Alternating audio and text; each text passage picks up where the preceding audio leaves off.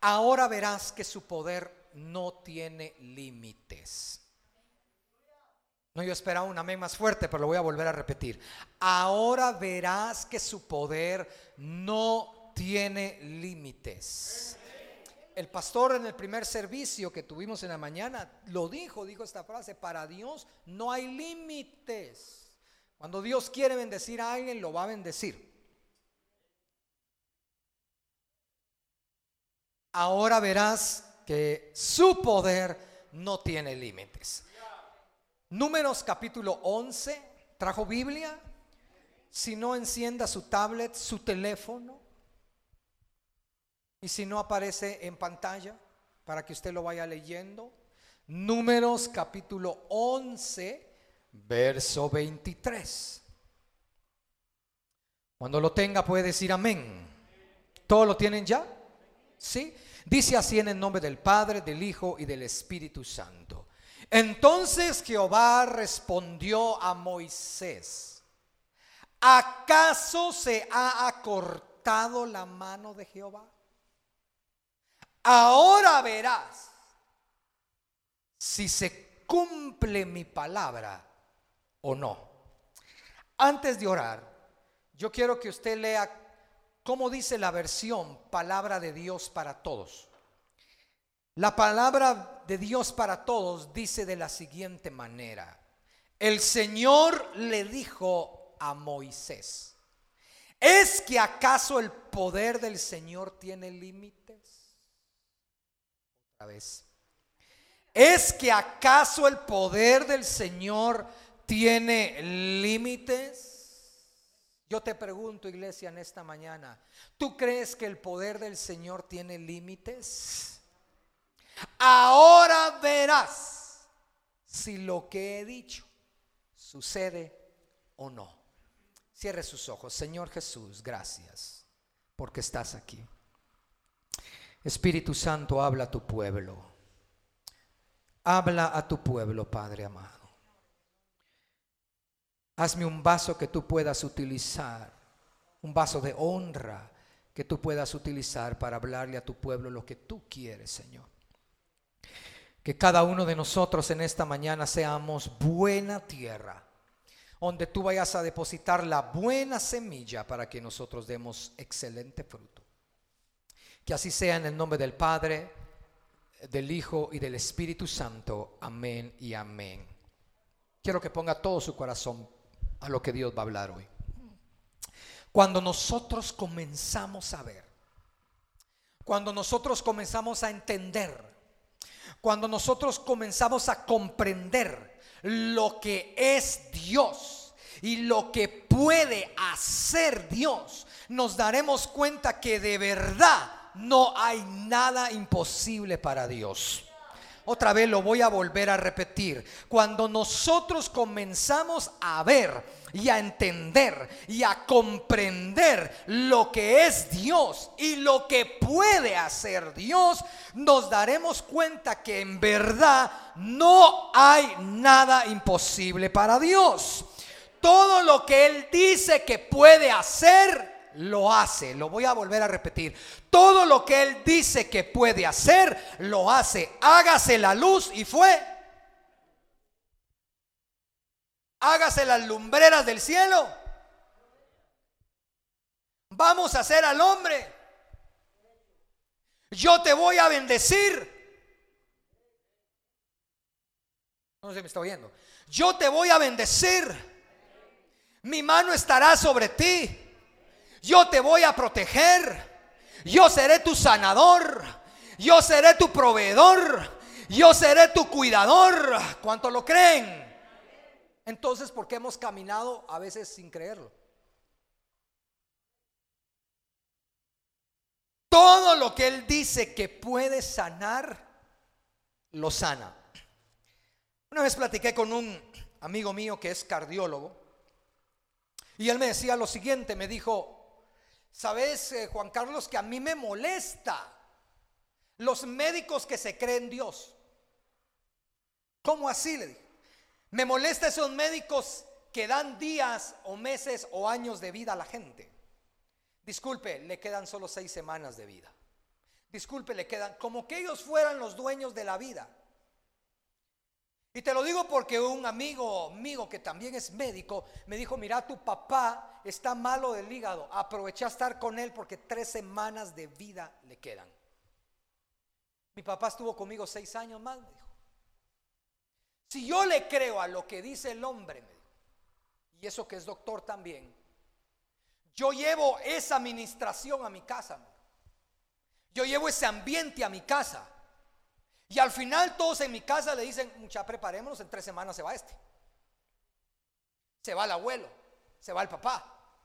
Pero si yo creo que tengo un Dios, que si el médico dice no se puede, pero Dios dice yo sí puedo, le tengo que creer más a Dios.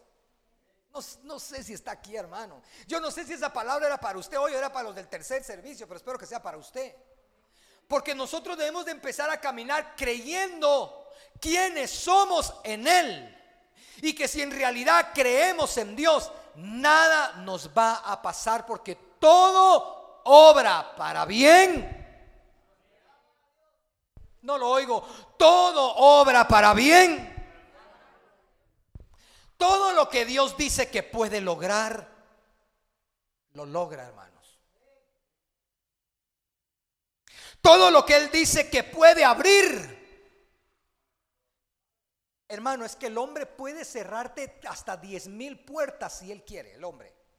Pero si Dios dice, yo abro esta, el hombre no te la puede cerrar.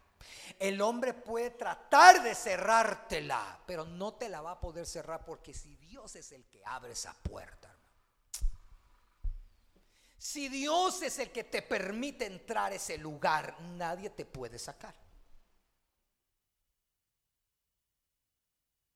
Porque estoy predicando solo en esta mañana, hermanos. No me dejes solo, por favor. Porque todo lo que existe, todo lo que fue, todo lo que es y todo lo que será creado es por Él y para Él, hermanos. Otra vez lo voy a volver a repetir, porque todo lo que existe fue, es y será, fue creado para Él y por Él, hermano. Todo, absolutamente todo lo que el hombre llama. ¿Usted conoce gente negativa? A ver, levánteme la mano. ¿Cuántos conocen gente negativa? Levánteme la mano, quiero ver. Muy bien, muchas gracias. Pregunto, ¿cuántos de aquí son negativos? Gracias por su sinceridad. En Facebook levantaron la mano, los que están oyendo la, la también algunos levantaron la mano. Muchas veces somos negativos. Somos tan negativos que si nos dicen va a pasar, decimos, ah, es que está difícil usted. Es que, es que Dios te lo va a dar. Ah, es que no sé usted, es que mire cómo está la cosa. Cada vez se pone complicado. Y le ponemos tanta negatividad a nuestras vidas como que tuviéramos un Dios negativo. Como que tuviéramos un Dios que cuando nosotros le pedimos se cruza de brazos y nos dice, no puedo. Cuando el Señor le dijo a aquella mujer, ay mujer, no te he dicho que si creyeres, verás la gloria de Dios. Entonces, cuando la gente es negativa, muestra que no cree en Dios.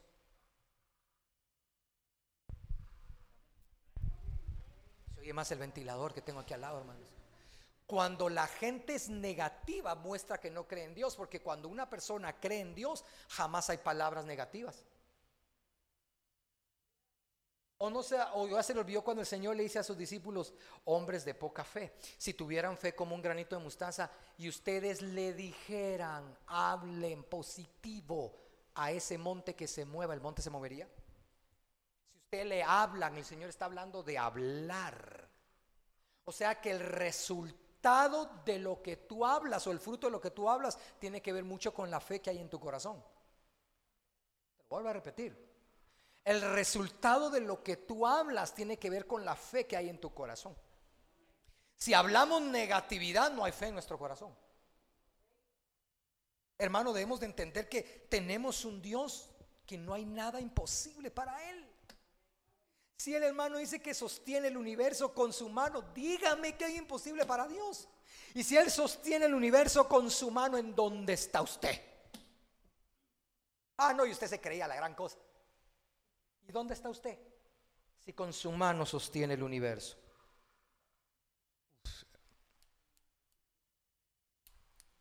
Mire, hágale el que tiene alrededor, hágale así, mire. Todo lo que el hombre considera puertas cerradas, Dios dice, si tan solo supieras que con mi voz y mi orden esas puertas se abren. Entonces te pregunto, ¿habrá algo imposible para Dios?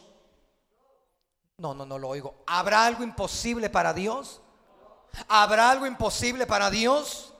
Iglesia, debemos de comprender, como dice su palabra, que Él no es hijo de hombre para que mienta. Por lo tanto, si Él dijo que vamos a ver su poder, es que lo vamos a ver. Si Él dijo que vamos a ver su gloria, es porque la vamos a ver. Si Él dijo que vamos a ver sus respuestas sobrenaturales, es porque las vamos a ver. Yo no sé si le estoy predicando hoy a una iglesia viva o una iglesia muerta.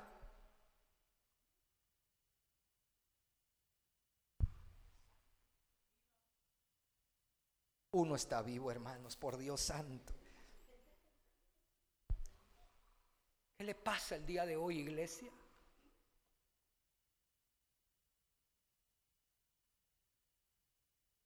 sabía que en Canadá, no sé si usted vio la noticia, para los que son internautas, sé que la vieron. Va un pastor en su carro y lo bajan del carro la policía y se lo llevan preso preso. ¿Sabe por qué se lo llevaron preso? Por haber abierto su iglesia. Por haber abierto su iglesia. Porque como la, el contagio allá en Canadá ha bajado bastante, entonces abrió su iglesia y se lo llevaron preso por considerar que la iglesia es fuente de contaminación viral. Los bares en Canadá no cierran. Las discotecas en Canadá no cierran, pero al pastor se lo llevan preso por considerar que la iglesia es fuente. Y va y se lo llevan arrastrado, busca el video, arrastrado en la calle. Se lo llevaron preso por haber abierto su iglesia. Y él va diciendo, Dios me va a ayudar, Dios me va a ayudar. Y usted aquí le cuesta decir amén con la iglesia abierta. Y hay otros hermanos que no quieren venir porque qué miedo el virus. Y allá presos se los llevan por abrir la iglesia.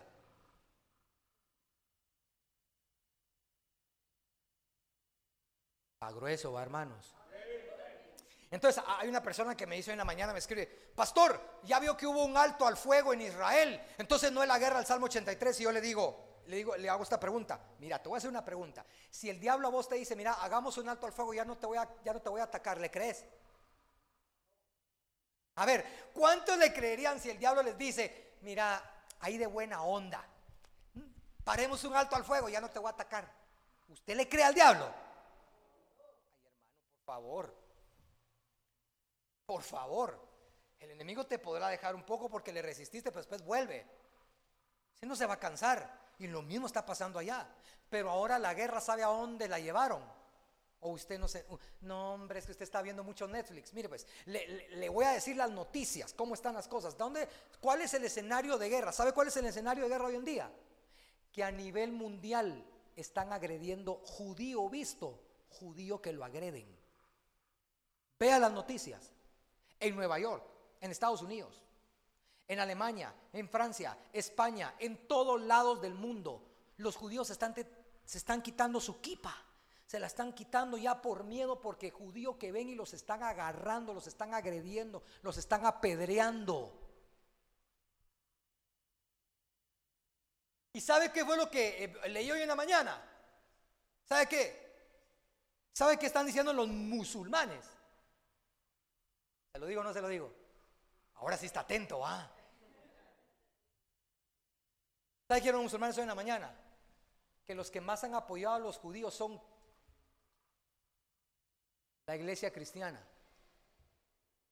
Por lo tanto, después de ellos, los que siguen somos nosotros, dice. Ay, hermano, viene el tiempo donde se van a ver los verdaderos cristianos. Y, ay, ahorita sí viene ese tiempo, mire.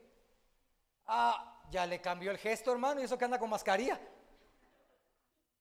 De verdad, bien, ahora sí, porque está profetizado en la Biblia que muchos íbamos a sufrir persecuciones.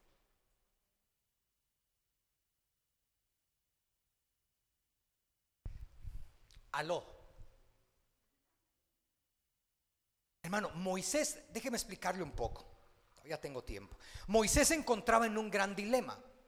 ¿Por qué ah, ah, tocamos el tema, los versículos en el libro de números?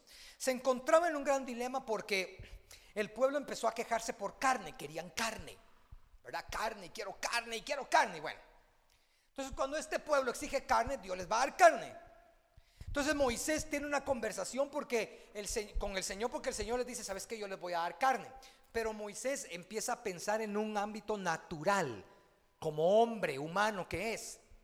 Y, y viene y le dice estas palabras, Jehová, este pueblo clamó por carne. Y tú dices que les darás carne por un mes. Pero ya te diste cuenta, cuando usted lea todo el pasaje, todo el capítulo en su casa, ya te diste cuenta que son más de 600 mil solo de a caballo, sin contar los demás hombres, mujeres y niños. ¿Cómo podrás darles carne si ni matando nosotros todo el ganado que tenemos le alcanzaría? Mire Moisés, pensando humanamente, Póngame atención. El Señor dice, les voy a dar carne. Y Moisés se puso a ver cuánto ganado tenía. Otra vez. El Señor dice, te voy a dar, les voy a dar de comer carne. Y el, primero Moisés dice, vos, Aarón, vení para acá. Como cuántas personas calculas que hay? Ay, aquí hay más de un millón. ¿Y cuánto ganado tenemos? Ah, tal vez unas, unas 10 mil reses. Híjole.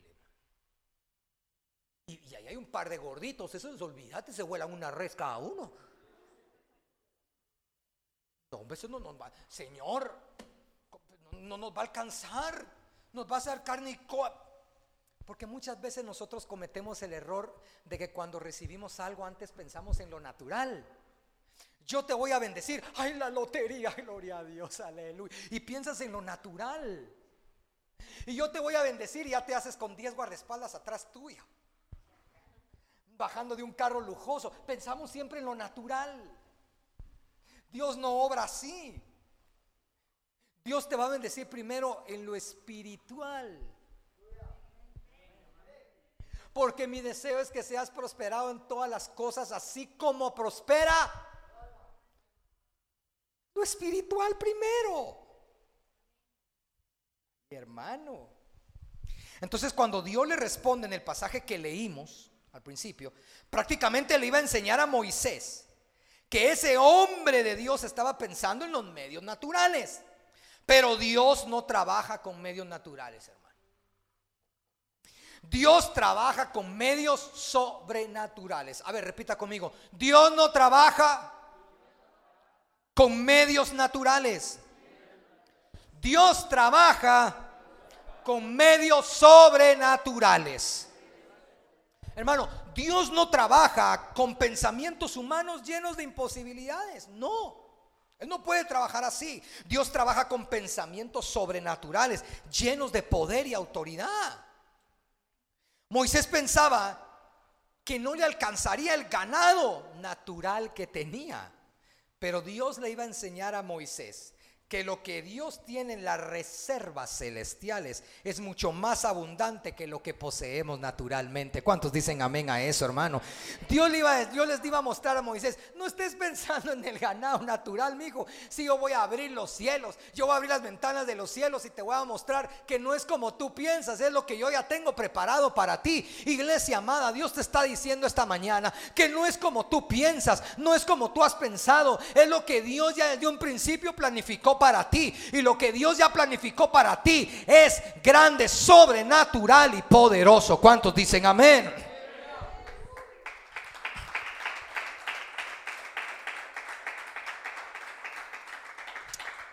Génesis capítulo 18, verso 14 dice, ¿hay para Dios alguna cosa difícil?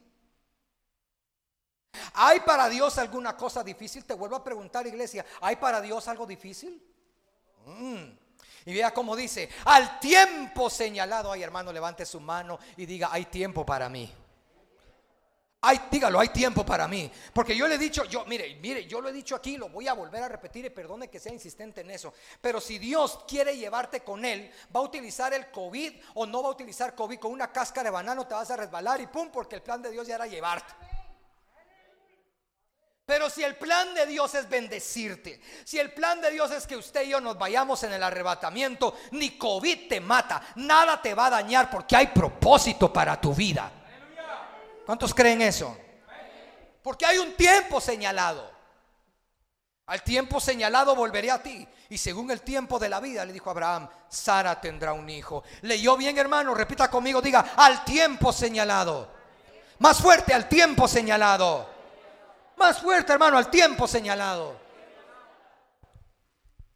Yo te mostraré, dice el Señor, que no hay nada imposible para mí que si yo hice la promesa, ¿cuántos tienen promesa de Dios aquí?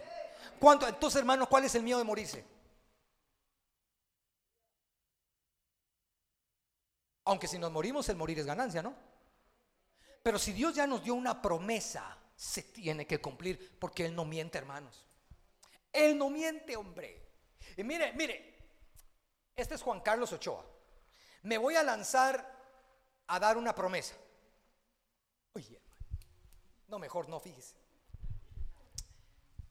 Somos la generación que se va a ir en el arrebatamiento, hermano. Ya no va a haber más. Ya no va a haber más. Somos la generación que se va a ir en el arrebatamiento. Y si Dios te ha dejado con vida hasta hoy, es porque en sus libros está escrito, a él o a ella me lo voy a llevar en el arrebatamiento. Espero que porque hay algunos que su forma como están viviendo ya están borrados los apellidos. El libro de la vida. Por la forma en que están viviendo, ya los apellidos ya los borraron, ya solo queda tu nombre. Que no borren tu segundo nombre, ya va a quedar solo el primero. Porque Dios ha sido misericordioso y todavía estás ahí. Pero no sea que se borre el, nombre del libro. De los que se van a ir en el arrebatamiento y te quedes. Esto es para los que están oyendo la prédica, están en Facebook, no es para usted, tranquilo. El Señor dice que aunque la promesa tardare, esa llegará. ¿Cuántos dicen amén? Llegará y tus ojos, oiga lo que estoy diciendo, tus ojos no se cerrarán.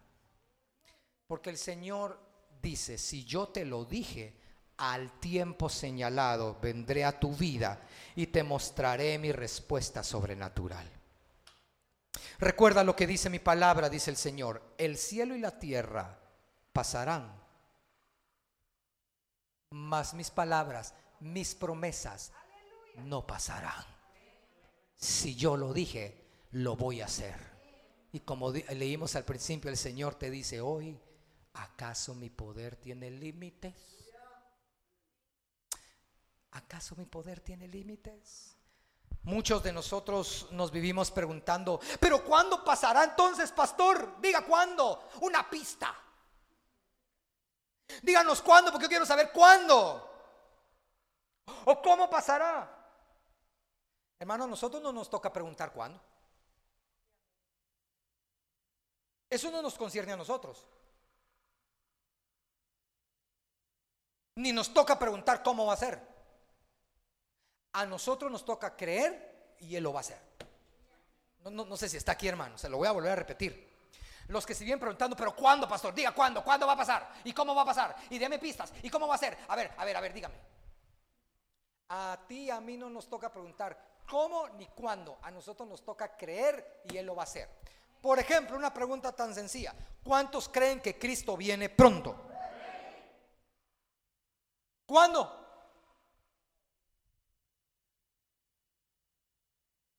¿Cuándo? No sé, hermanos. Pero nos toca creer que viene.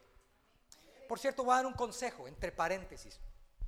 Un hermano de la congregación, ah, que le, pedí permiso para decir esto, ¿verdad? Para no, no, tener problemas, ¿verdad?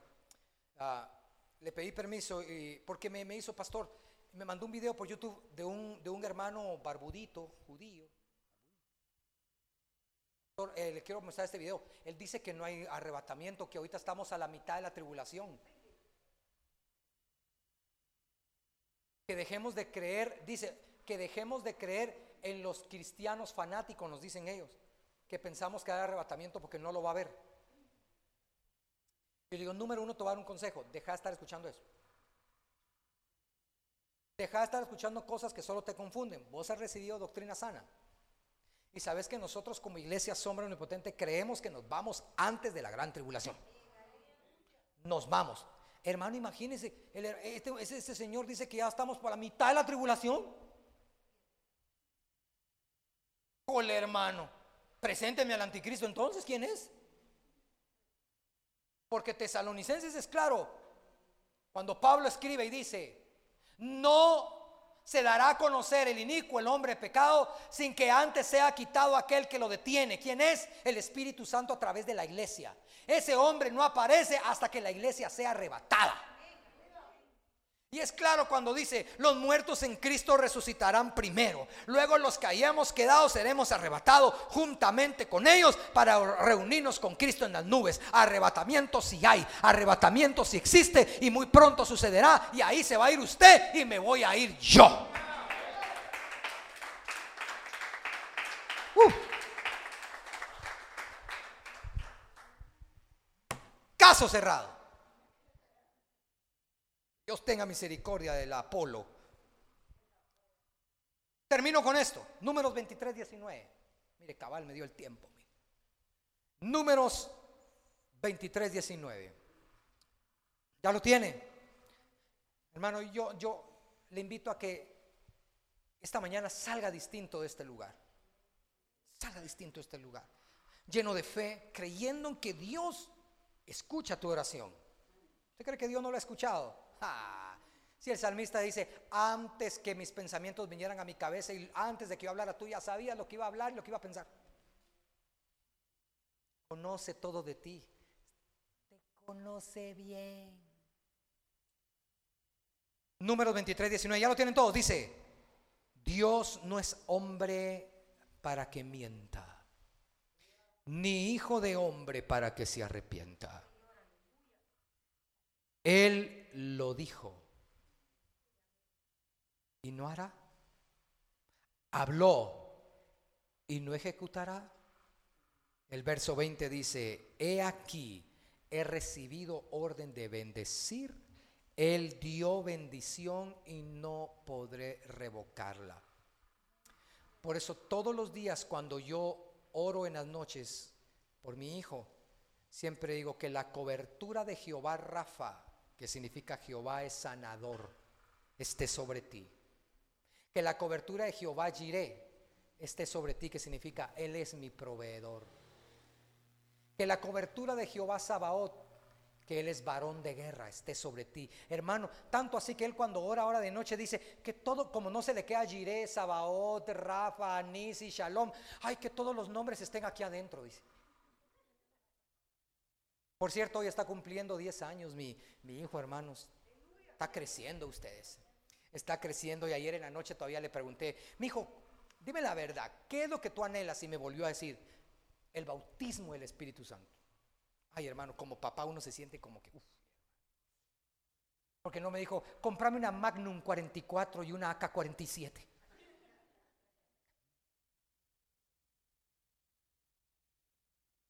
Cierre sus ojos. Cierre sus ojitos. Por favor, vamos a orar. ¿Habrá algo imposible para Dios? No. Yo quiero que por un momento tú pienses o medites en aquello que tú has pensado que es imposible. Vamos, piénsalo. Piénsalo por un momento. Y ahora dile al Señor, Señor, perdóname. Porque por un momento llegué a pensar ya no se podía, que no podía salir de ese dolor, que no podía, Señor, tener lo que tanto anhelo. Pero sé que tú me has hablado hoy. Así con tus ojos cerrados dile, Señor, perdóname, quiero ver tu gloria.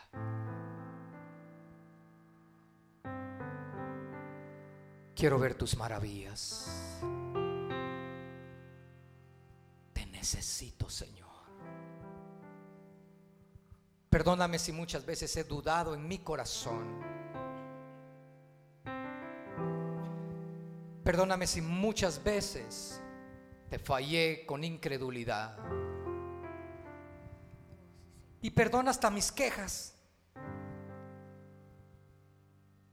Cuando en lo secreto me quejaba y te decía, ¿dónde estás Dios? ¿Dónde estabas? Perdóname.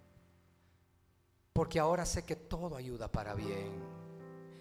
Y que tus planes son perfectos. Para mí. Nada es difícil para Dios. Todo es posible que cree. Hoy las montañas por la fe se moverá por su. Cántelo.